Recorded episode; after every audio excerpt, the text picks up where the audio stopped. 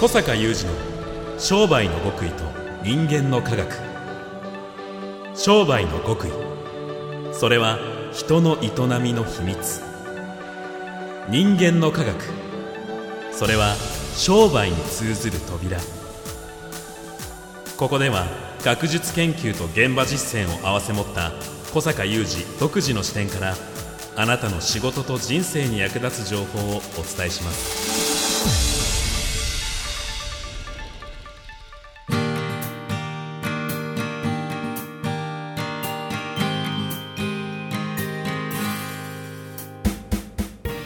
こんにちは小坂雄二です。こんにちは、三代悟です。2022年8月25日の番組です。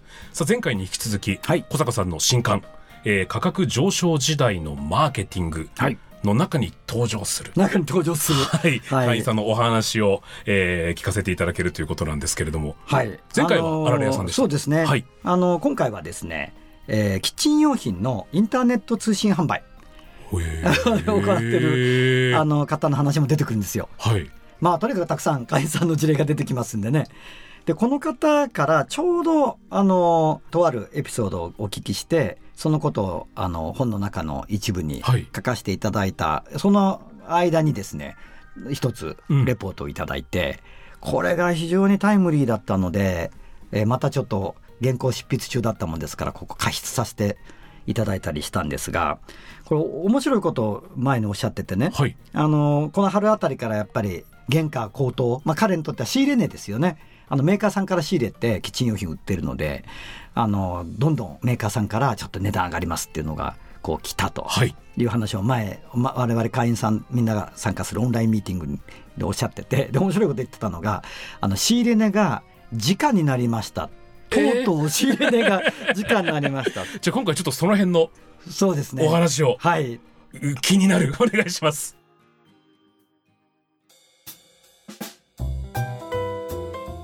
ちょっと気になる情報が非常に多いんですが、まず小坂さんの事例で出されるパターンで、うんインターネット上での、しかもキッチン用品っていうのは 結構珍しいなと思いまあしたし。結構ね通信販売の会社さんいらっしゃるええんですけどねあまり事例に出てこないですけどね、はい。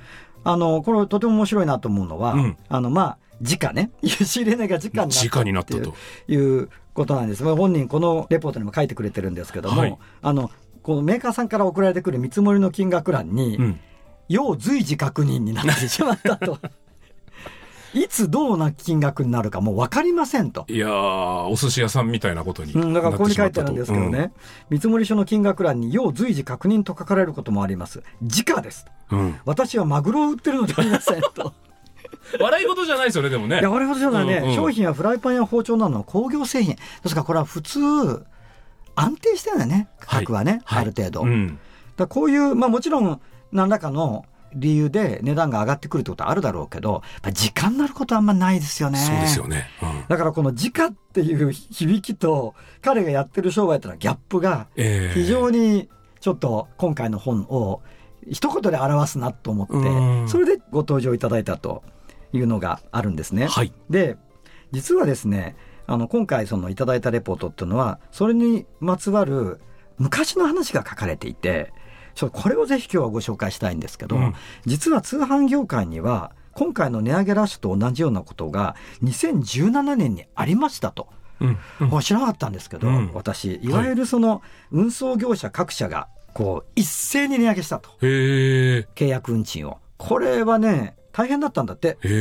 この業界、まあ、こういう通信販売含む、宅配クライシスと呼ばれた。とにかく一気に契約運賃上がったと。で、自分の会社が契約してた宅配会社さんも、いきなり2、3倍になったと。へえ。そうするともう、なんか、この頃の彼は、まだうちの会にも入ってないし、はい。このワクワク系的な考え方じゃないですから、やっぱりその、同じ商品扱ってるでしょ？同業者。でも値段下げてるわね。うんうん。下げて。で、うちは例えばいくら以上買うと送料無料ですとかうんうんうんやってるじゃないですか。で、そこで契約運賃が3倍とかなったら利益飛ぶかもしれないじゃないでか。そうですすね。だからね、こう書いてあるわけですよ。当時は通販会社にとって契約運賃は生命線だと。うん。それを断たれてしまった自分は、この先やっていけるかという不安で、うん。胃が痛くなる日々。ですよね。うん。まあ、当時のことをよく知る妻は、あなたあの頃はずっと塞ぎ込んでいたのよ、と。辛い。そういう、まあ、奥さんとは仕事の話しないようにしてるっておっしゃってるんだけどあそうなんですねそれでも、そういうふうにやっぱ感じ取ってたんだなと。うんうんさて、その後、はい。えー2020年3月に枠分けに入会しましたと。で、枠分けを学ぶにつれて、今までの自分が物や価格にフォーカスしたことに気がついたと。そこで、彼は、こう書いてあるね。安売りして物を動かすだけの通販から、うん楽しさを提供する通販に、んワクワク系的に軌道を変えていったと。うんうんうんうんで、そうした結果、今はお客様から温かいメッセージがたくさん届くようになりと。うんこの予選で良いのだと確信。他店の販売価格も気にすることがなくなりました。ええそんな折に今回の値上げラッシュうん来たんだけど、はい全く不安がないって書いてあすごい。る。ね、全く不安がないと。まずその、ウェブでの取引の中で、そこまでの絆を作れてることにもびっくりしますし、まあ、さすが枠分けですねで、不安がない、ちょっとそのポイント。ここが今日のポイントですよね。はい。不安がないと。ね。で、かといって、値上げラッシュ状態は、もう宅配クライシスの時よりも、激しい上に時価になってるわけですようん。さすがにね、契約運賃が2、3倍も大変だっただろうけど、時価じゃないからね。うん。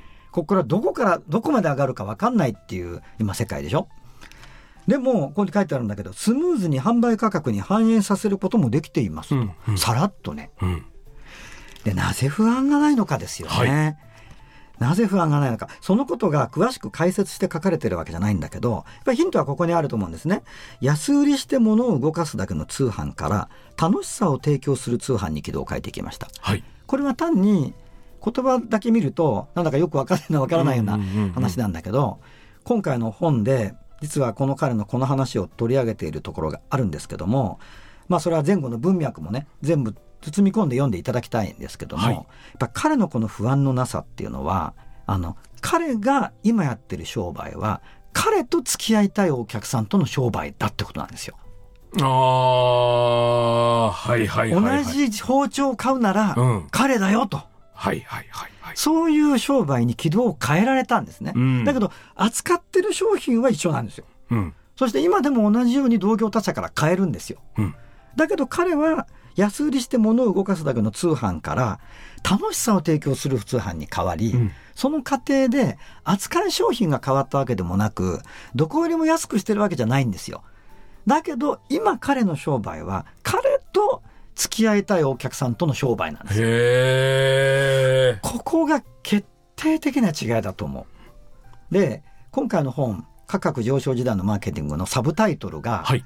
なぜあの会社は値上げをしても売れ続けるのかっていうのが深いんだよねって言ったじゃないですか。うんうんうんここの今日の話とね、つながるところなんですよ。はい。だから彼の仕事、まあ確かにね、あの、うちの会員さんであんまりこう出てこないようなタイプの商売、実はは意外といらっしゃるんだけどね、うんうんだからこうインターネット通販であのメーカーさんから仕入れてもうおおよそのものが他店も仕入れられていると、うん。でおそらく他店はいかに安くするか場合によっては送料無料とかやってると思うんだけどそこでやっていると値を上げたら安くしてるところに取られるとか、うん。なっていくじゃないですか。ユーザー目線で見ても、やっぱ、いくつもこう、サイトを調べて、あ、ここ一番安いから買おうってなっちゃいますもん。そうなんです。はいで私自身がうん大体必要なものがあるときにポンとあの私は iPad ですけど、はいパパッとこう注文するときはそういう買い方ですよ。ですよね。店見てないです。うん。もうあ買うものが決まってて、はい。ででパパパッとひ弾くと出てきて、はいで最安値とか出てくるから、はい。あまあここみたいな感じででねうんで届いていあの納品書とか入ってますけどどの店から届いたかも覚えてないね。まさに。こういう商売から彼から買いたいに変えられたんですよ彼は。不思議すぎる。そう、はいそしてだから値段が通じてるんですよ、はい。はい。はい。だってそれはそうよねって上がってるんだもんねでかだ構わないよってことになってるわけ、うんうんうん。だ楽しく、まあ、ここに書いてあるねもし枠分けに入ってなかったら今回の値上げの波にも飲み込まれ、また塞ぎ込んでいたことでしょう。枠分けでは先輩方からも不安がなくなったという話をよく聞きますが、今回の件で私自身もそれを体験することができました。楽しさを求めるお客様に楽しい通販を提供し続けていきたい。そう思っています。このことが表す心理みたいなものをぜひ今日これを聞かれたリスナーの皆さんはちょっと考えていただきたい。はい。これこそがこの価格上昇時代にうん。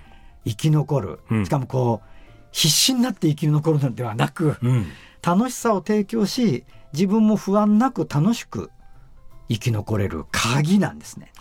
この方は、なんでしょう？もちろんね、あの、すぐにこう、模倣できるとかっていうことでもないとは思うんですけれども、うんなんか具体的にやった一歩というか、こう、大きなポイントみたいなところはどんなところだったんですかね？まあ、一つだけね具体的な最初の頃から始めたアクションをご紹介するとあの通販ですから物届けるでしょ、はい。その箱の中にはい。自己紹介書いたカードをね自己紹介？そうなんです。魚好きみたいな魚の中でもこの魚が好きみたいなるほど。まあ、たまにお礼のなんかカードみたいに入れてくださるところはありますけれども、な、うん、ちょっと自己紹介インパクトありますね。インパクトあるんですよ。でこういうことが、まあ、ワクワク系では奨励されているし、はい今、ワンノブ全部ですけど、うんうんそしてもう先輩たちが今までにやってきたようないろんな事例があるからね。まあ、その中に当然通販の方の事例もあるけど、別に通販だからこう、お店の方はこうっていうわけではなくて、あの、あ、本質はここだなっていうことで、彼なりに、あ、これはちょっとこの先輩のこれを真似てみよう。これはちょっとこの先輩がやってることをやってみよう。で、うちの開放誌見て、事例見て、一つ一つうん。まあ、2020年の3月からね、一つ一つもよ、良かったですよね。と変えられていったと。はい。で、この人から商品が届くのが楽しみにな楽しみだとってると。で、それが価値になって、そうそうそう。それも、それも価値それも価値になるそれも価値になって。うー、なるほど。らその価値の相対っていうかな。うん。それをお客さんは買ってるわけだから。うんうんうんで、こうなると、先ほどのように、あの、物は届いたけど、どこから、どこで買ったかも全く気にしてもいないし、覚えていないみたいな状態ではないわね。うんうんうんうん。むしろまあフライパン届くけど、先に手紙読むみたいな感じになってるわね。面白い。いやこれは本当にね、このワクワク系の、これワクワク系においては非常に基礎的なことなんですよ。うんうん。だから別に値上げというかこういうご時世になったので、こういうことを強化しましょうって言ってるわけじゃなくて、もともとワクワク系の道を歩み始めるとやることの一つなんですね。うんだけどそれがやっぱりこの価格上昇時代に、価格上昇時代っていうタイトルがついてるのは、もうずっと上がるからなんですよね。うん。だからもうずっとフライパンも包丁も直なんですよ。うんうん。だってね、先日、とある方のネット投稿で私見て驚いたんですけど、はいまあ突然具体的な話になっちゃうけど、アメリカの大戸屋のメニューはい。アメリカの大戸屋のメニューさ、サバ定食、はい。30ドルだよ。今のじゃあ円安換算したらもう、ちょっとしたランチのコース食べられるぐらい。4000円近いでしょ？なるほどこうなっていくなっていわけですよ。くわけですね。世の中ね。うんうんうんだから今ちょっと安すぎるとこあるから、引っ張られていくじゃないですか。ねでもその前回、自信満々の一粒200円のあられえ。と、そうそう。あの、仕入れが直になっても、恐れない、ウはい。ェブ販売の方と、たった2例でもすごいの出てきましたけれども、はい。そういったものが小坂さんの新刊には、で、いっぱい出ていっるわけですよ。ぱい出てくる。わけですね。うん、そして具体的に何が鍵なのかどうすればこうなれるのか書いてあるのでもうぜひこれを聞かれてるあなたは仲間になってほしい、はい。私たちと同じ道を歩んでほしい、うん。もう本当にねこれからの不安しかないかのように見えるこの荒れ狂う海がですねなんかこういい感じになってくるんですよね。うーん。今回もあれですね、ビジネス書とマーケティング書のカバーをした哲学書的な。ですね。はい。まあ私らしい、はい。あの、仲間と共に作った本だとはいいうふうに言えると思いますね。改めまして小坂さんの新刊、えー PHP ビジネス新書、価格上昇時代のマーケティング、えー、Amazon で予約も始まっていますし、まもなく店頭にも並びますね。ぜひお手に取ってみてください。はい。小坂さんありがとうございましたあり。がとうございました。小坂雄二の商売の極意と人間の科学。ここまでのお相手は、小坂雄二と。三代田悟でした。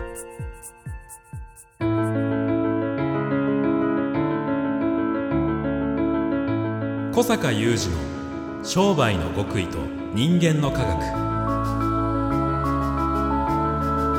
Presented by オラクル